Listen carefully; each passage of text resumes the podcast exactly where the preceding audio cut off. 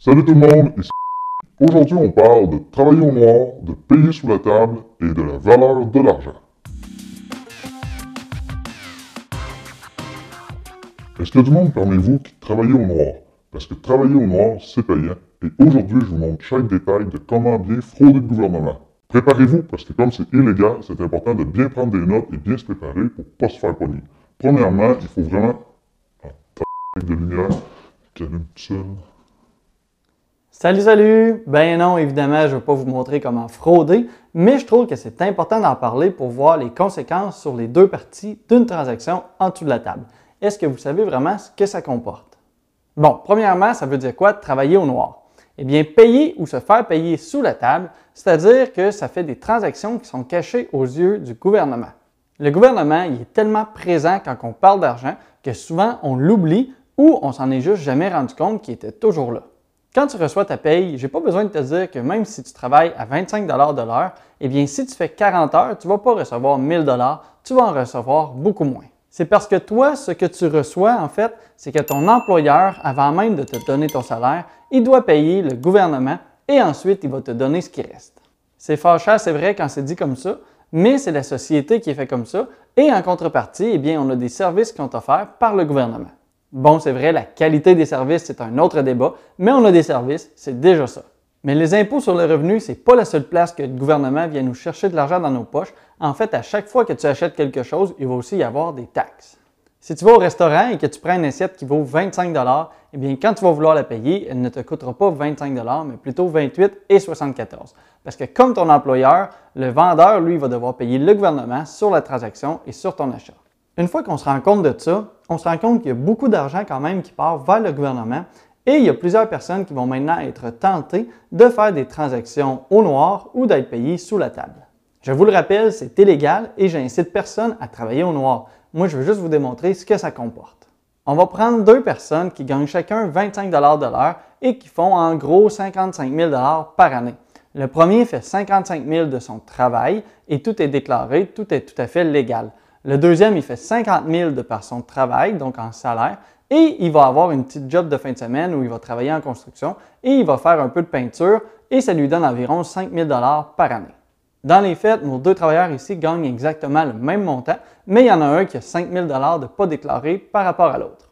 Maintenant, les deux décident d'aller au restaurant et de se payer chacun un souper avec leur conjoint et leur conjointe à 100 les deux travaillent à 25 de l'heure, donc on pourrait a priori penser que ça va leur prendre 4 heures pour pouvoir payer ce souper-là avec leur conjoint ou conjointe.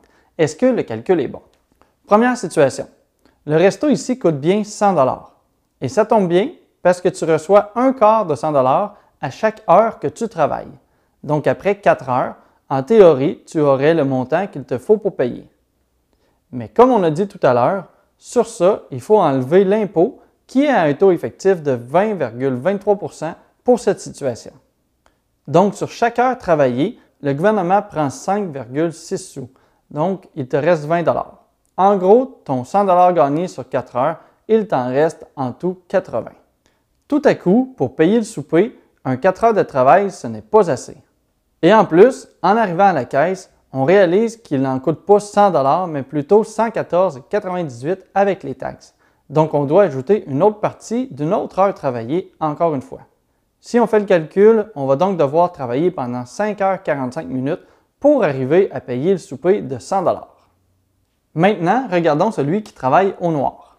Il gagne aussi 25 de l'heure, mais sur le 5 000 de ses travaux de peinture, il n'a aucun impôt à payer puisqu'il ne déclare pas.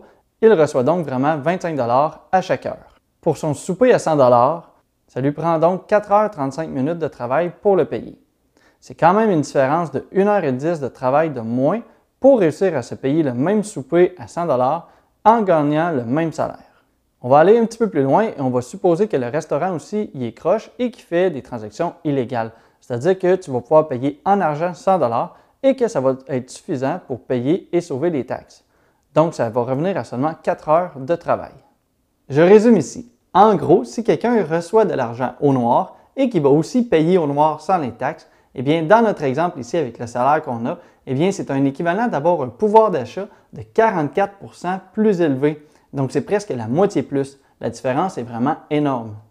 Même si tout ça peut paraître alléchant, il va quand même y avoir des désavantages et aussi des risques. On s'entend si jamais vous vous faites prendre, le Canada y est clair là-dessus. L'évasion fiscale est illégale et peut entraîner de lourdes conséquences, comme des pénalités, des amendes et des condamnations criminelles.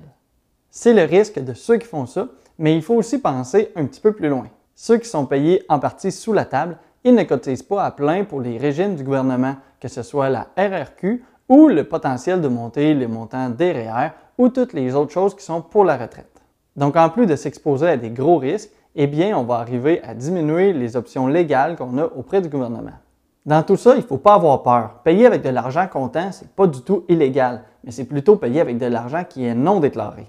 Donc ce n'est pas parce que vous êtes en train de payer le réparateur de la sécheuse en argent que vous êtes en train de frauder. Mais si jamais vous le faites et qu'il ne vous remet pas de facture et que vous n'avez pas de taxes, eh bien là oui, c'est de l'évasion fiscale.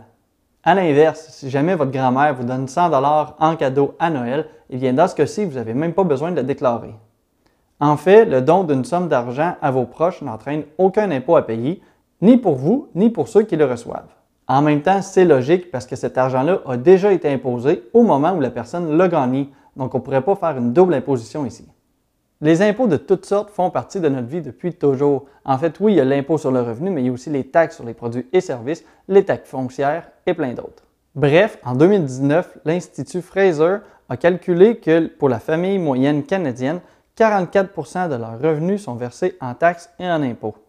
Ce n'est quand même pas rien de se faire enlever autant d'argent par le gouvernement. Mais en contrepartie, on a des routes, des écoles, un système de santé et ainsi de suite. Évidemment, c'est rare qu'un individu va déclarer aucun revenu. Donc, on s'entend que souvent, il va toujours y avoir un petit peu d'impôt payé sur un certain montant et que le taux marginal sur les montants supérieurs à payer va être beaucoup plus élevé que 20 Dans ce cas-ci, la différence serait beaucoup plus grande et la différence pourrait aller jusqu'à être deux fois plus payant. Prenons quelqu'un qui gagne 100 000 et qui va aussi avoir un petit revenu sur le côté de 10 000 qu'il ne va pas déclarer. Eh bien, dans son cas, si jamais il ne va pas le déclarer, il va avoir une fraude de 4 500 soit un montant de 45% ce qui laisse un très gros pouvoir d'achat supplémentaire. Et si quelqu'un gagne plus de 150 000 et qui fait aussi des revenus au noir, eh bien dans ce cas-ci, chaque dollar supplémentaire vient frauder 50% le gouvernement. C'est-à-dire que son argent non déclaré lui rapporte un pouvoir d'achat deux fois plus grand que celui qui déclare tous ses revenus au gouvernement. Donc la prochaine fois que vous ne déclarez pas les revenus sur la chambre que vous louez dans votre sous-sol ou que vous ne déclarez pas que vous avez fait 5 000 en allant faire de la peinture chez quelqu'un, pensez que même si ça vous avantage financièrement, eh bien, il y a des gros risques à ça et vous pouvez vous faire prendre. Et en plus, ça va désavantager tout le Canada. Est-ce que le risque en vaut la chandelle réellement?